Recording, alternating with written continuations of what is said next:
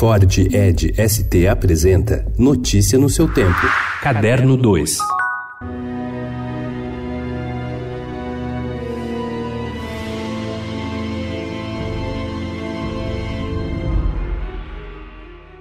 São Paulo sempre teve um toque de Gotham City, mas a partir dessa quinta-feira, o encontro entre as duas cidades tem endereço marcado. O Memorial da América Latina recebe Batman 80, a exposição, mostra inédita com mais de 500 itens raros do universo do Homem-Morcego e cenografia dedicada aos principais espaços referentes ao personagem.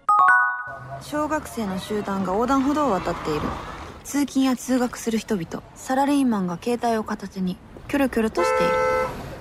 Há dois anos, Naomi Kawase participava da competição de Cannes com seu longa Esplendor. Interpretado por um ator fetiche, Masatoshi Nagase, conta a história de um fotógrafo que perde a visão e se envolve com uma mulher que trabalha na narração de filmes para pessoas com deficiência visual. Naomi venceu o prêmio do júri ecumênico, que entendeu seu filme como um apelo à compaixão e à fraternidade e como reflexo sobre o próprio cinema. De que maneira a imagem vira palavra? Naomi concedeu entrevista ao repórter Luiz Merten.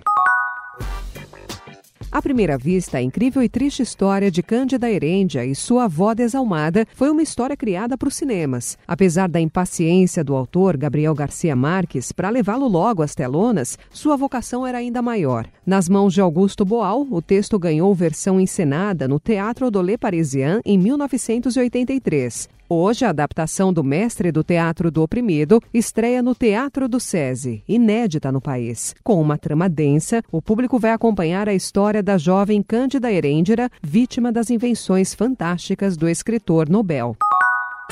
Fim da tempestade, o sol nascerá. Fim desta saudade, hei de ter outro alguém para amar.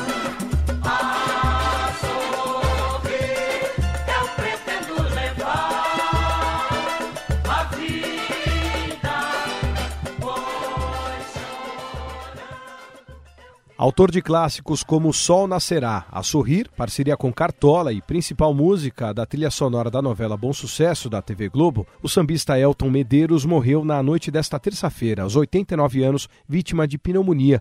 Ele estava internado desde segunda na Casa de Saúde Pinheiro Machado, em Laranjeiras, na zona sul do Rio de Janeiro. Um dos sambistas mais importantes da história do país, Elton compôs melancolias, como Mascarada, com o Zé Cat, Pressentimento, com Hermínio Belo de Carvalho, hoje com 84 anos, e Onde a Dor Não Tem Razão, com Paulinho da Viola. Notícia no seu tempo. É um oferecimento de Ford Edge ST, o SUV que coloca performance na sua rotina até na hora de você se informar.